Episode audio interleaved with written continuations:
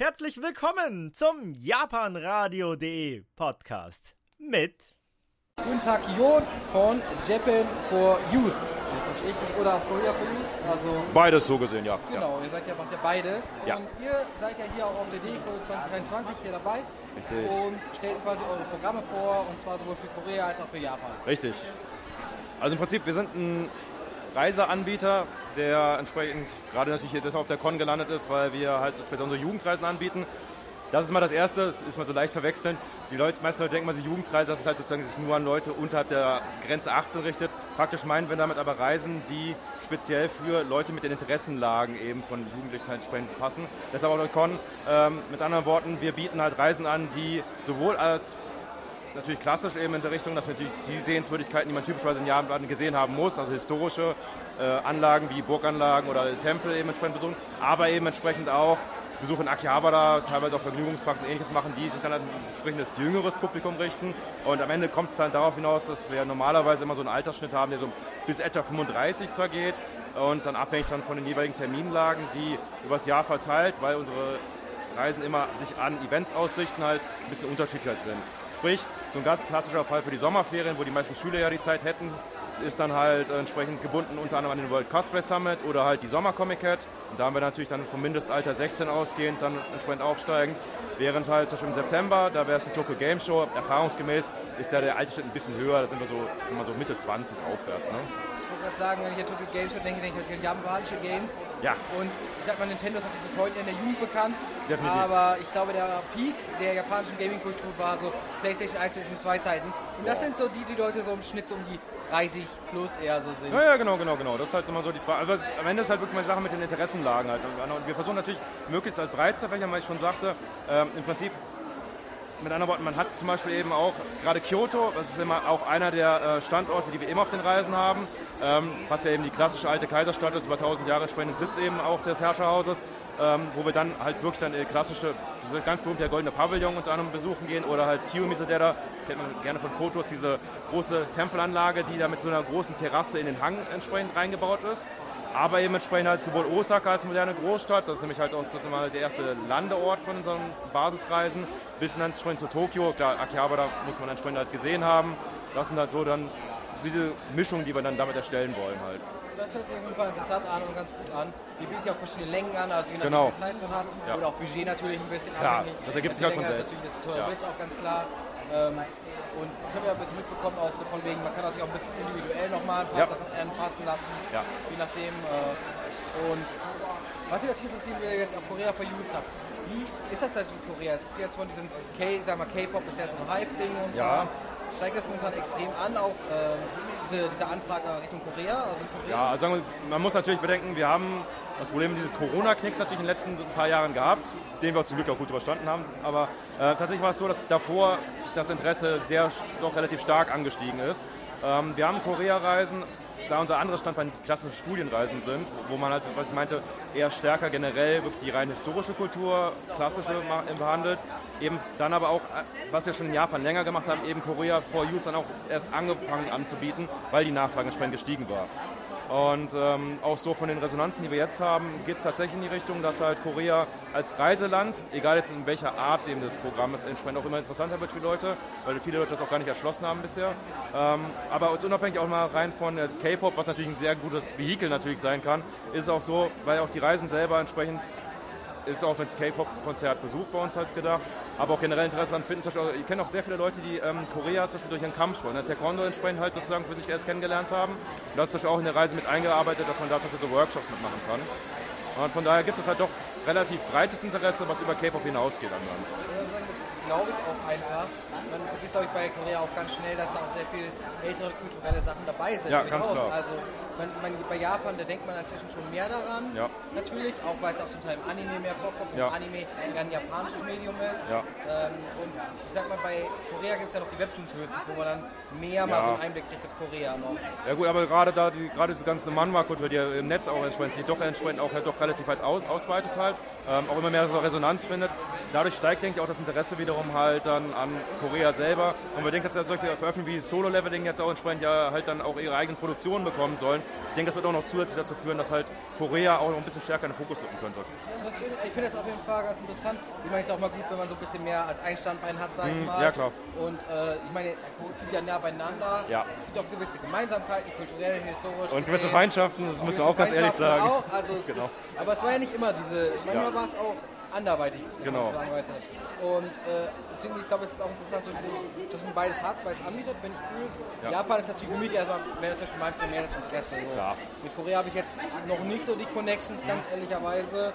Ähm, ob ich da jetzt hinfahren müsste, würde ich vielleicht erstmal nach Japan, vielleicht zwei, dreimal nach Japan, vielleicht einmal nach Korea fahren, klar, warum nicht, aber ähm, ich denke mal so, ich finde es gut, dass jetzt auch, dass, dass Korea, sag ich mal, auch ein bisschen mehr Aufmerksamkeit bekommt. Ähm, das wird Japan natürlich aber immer noch, glaube ich, wird wahrscheinlich immer so ein bisschen so Place to be sein für viele. Ja, also erfahrungsgemäß tatsächlich so, dass wir auch viele Leute haben, die erstmal natürlich durch das Interesse an Japan auch mit uns entsprechend unterwegs sind und ähm, durch die dann aber guten Erfahrungen, die sie mit uns gemacht haben, dann Korea als sozusagen zweites Reisen halt mit uns dann auch gerne entsprechend machen. Und äh, dann für sich auch selber dann diese, was schon eben beschrieben worden ist, die Ähnlichkeiten zwischen den beiden Kulturen, die, die sie manche untereinander auch gerne mal leugnen, aber entsprechend auch entsprechend die Unterschiede dann auch für sich auch wirklich hautnah erleben können dann. Ja. Deswegen, also wie gesagt, ich finde es spannend, ich finde es eine, eine tolle Sache, was ihr anbietet. Ist ja vor allem auch gut für Leute, die sich jetzt so schwer tun oder keine Zeit oder weniger Zeit finden, die Sprache Ja. zu lernen. Weil dann kann man natürlich so eine, ich sag mal, Individualreise ist dann ziemlich schwer, dann ist natürlich so eine, ich sag mal, Gruppenreise deutlich einfacher äh, ihn umzusetzen. Ja, also grundsätzlich ist ja, das ist ja auch eines unserer sozusagen wirklich, sozusagen, wie man sagen, Manifestbestandteile zu sagen, dass wir immer einen deutschsprachigen Reiseleiter dabei haben. Also ich selber bin ja auch einer davon, ähm, von dem Hintergrund, dass auch selbst in den Großstädten in Japan es immer noch ein bisschen schwierig ist mit der Kommunikation Englisch. Ähm, das liegt halt daran natürlich, dass im Schulwesen halt Englisch lange Zeit, das bricht zwar langsam so ein bisschen auf, aber ja auch immer so fast wie bei uns Lateinunterricht, also eher sozusagen, dass das händische Übersetzen in der Richtung halt ist, ähm, aber nicht sozusagen die Konversation, die halt relativ, also hier, sagen wir so in Deutschland recht typisch, halt auch im Oberstufenbereich spätestens, dass man der Englisch wirklich auf Konversation entsprechend lernt. Das fehlt da tatsächlich sehr stark noch und deshalb braucht man das als Sicherheit, verstehe ich auch. Unabhängig davon ist auch die Sache natürlich die Organisation vor Ort. Also wir haben natürlich ein Programm, was von der Grundidee her ist, dass man in dieser Zeit, die man halt mal verbringt, wir sagen ja zwei Wochen Minimum eigentlich ja schon, das muss sich auch lohnen, allein schon auch wegen des langen Flugs, dass man dort entsprechend dann auch mit der hohen Taktung, die wir im Programm eigentlich sozusagen erstmal eingeplant haben, wo sich jeder auch seine Freizeiten von rausnehmen kann, äh, natürlich auch das durchführen kann vor Ort. Ne? Also wie gesagt, mit anderen Worten, man hat da immer jemanden an der Hand, der dafür sorgt, dass man A, sicher von A nach B bekommt.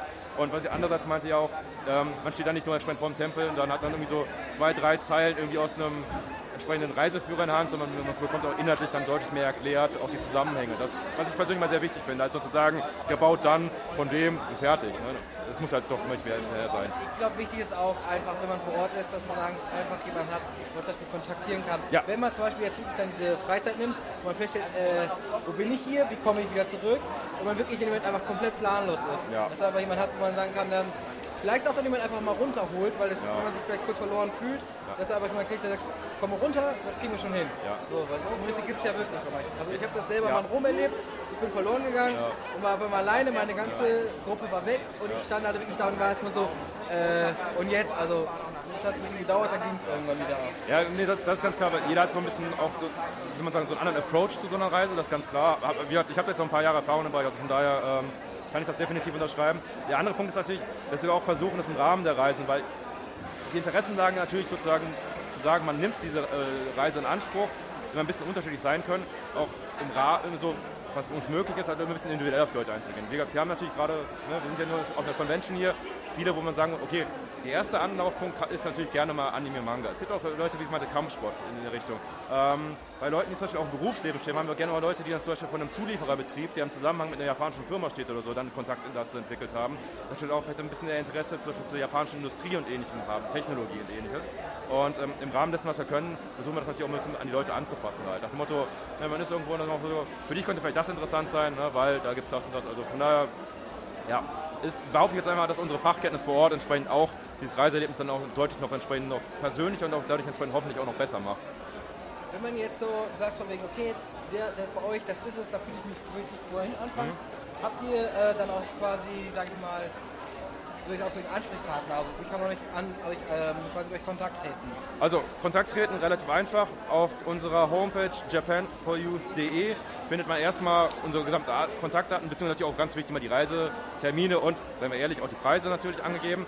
Ähm, dazu vorab, die Termine fürs Jahr 2024, die werden jetzt so im Laufe des Februars etwa online gestellt werden, da allerdings unsere Reisen sowieso immer von der Terminlage an bestimmte Events gebunden sind. Was meinst du, Comic Cat im Sommer? Ähm, verändern die sich mit jedem Jahr nur minimal und dadurch kann man immer schon so grob planen nach dem Motto, wir haben auf jeden Fall immer eine Reise, zum Beispiel Ende Juli. Die findet immer statt, weil sie an den World Cosplay Summit gebunden ist. Ähm, ansonsten, wir sind ein Unternehmen in Siegburg, offiziell sozusagen der Firmenname BCT Touristik. Äh, das ist dann entsprechend auch, worunter wir hier unter anderem auflaufen auf der DDCO. Ähm, und da findet man dann entsprechend auch die Gesamtreiseportfolio, was ich gerade vorgestellt habe, ja hauptsächlich Jugendreisen. Es gibt dann auch die sozusagen etwas, ähm, was ich meinte, ja, stärker auf die klassische Kultur ausgerichteten Studienreisen. Wir haben auch unter anderem Aktivreisen, wo man dann zum Beispiel Japan als Wanderland entsprechend kennenlernt oder, oder auf dem Fahrrad. Und das findet man alles dann auf unserer Seite halt entsprechend ähm, die-japanreise.de. So, über Google findet man es entsprechend halt auch. Genau. Oder wahrscheinlich über habt ihr wahrscheinlich bei Jeff for Use wahrscheinlich auch einen Link irgendwo da. Ja, ja, also klar, die, also die Programme sind quer verlinkt, keine genau, Sorge. Genau, das ja. ist sowieso dann. Also von daher ist es ja kein Problem, dann euch zu finden. Ja. Und auf Convention seid ihr dies Jahr nochmal woanders oder seid ihr noch der DDCO? Also wir sind ganz klassisch immer auf der Dokumi jedes Jahr. Das ist auch so ein bisschen, also äh, in Anführungsstrichen Hausmesse. Siegburg ist eigentlich so weit von, äh, von Düsseldorf entfernt. Waren, das war allerdings noch vor Corona, auch eigentlich regelmäßig auf der Konichi gewesen. Jetzt durch Corona hat sich das entsprechend erstmal, durch die auch vielen Absagen in der Zeit ja auch entsprechend dann erstmal geändert. Und also wie gesagt, geplant dieses Jahr erstmal nur die Dokumi und fürs nächste Jahr gucken wir mal. Also wie gesagt, ich denke, dass ohne jetzt hier zu viel rausnehmen, aber ich denke, wir werden uns nächstes Jahr hier wahrscheinlich auch wieder sehen. Das ist gut zu wissen. Ansonsten, wie gesagt, Leute, wenn ihr jetzt sagt, von wegen, okay, ich will jetzt einen persönlichen Kontakt, dann, wenn ihr Dokumi seid, dann kommt einfach vorbei am Stand. Äh, wenn, ich weiß nicht, ob du dann auch da bist, aber. Ich hoffe, also mir macht es nämlich immer Spaß, auf einer Con zu arbeiten, also von daher. Ja, dann gerne. Rede mit dem Jo, der ist hier gerade im roten YouTube-Shirt an, das ist natürlich auch cool ist. Und ähm, dann, äh, ja, dann habt ihr ein gutes Gespräch, ihr werdet gut beraten und am Ende denkt ihr euch, okay, ich muss jetzt Geld sparen, um nach Japan zu fahren, so wie es mir zumindest jetzt geht. Wie gesagt, wir sind gerne für euch da und von daher Gut, ich danke fürs Interview auch. Ja, danke fürs Interview, hat mir Spaß gemacht. Ja. Und noch eine schöne Con. Ja, danke euch auch.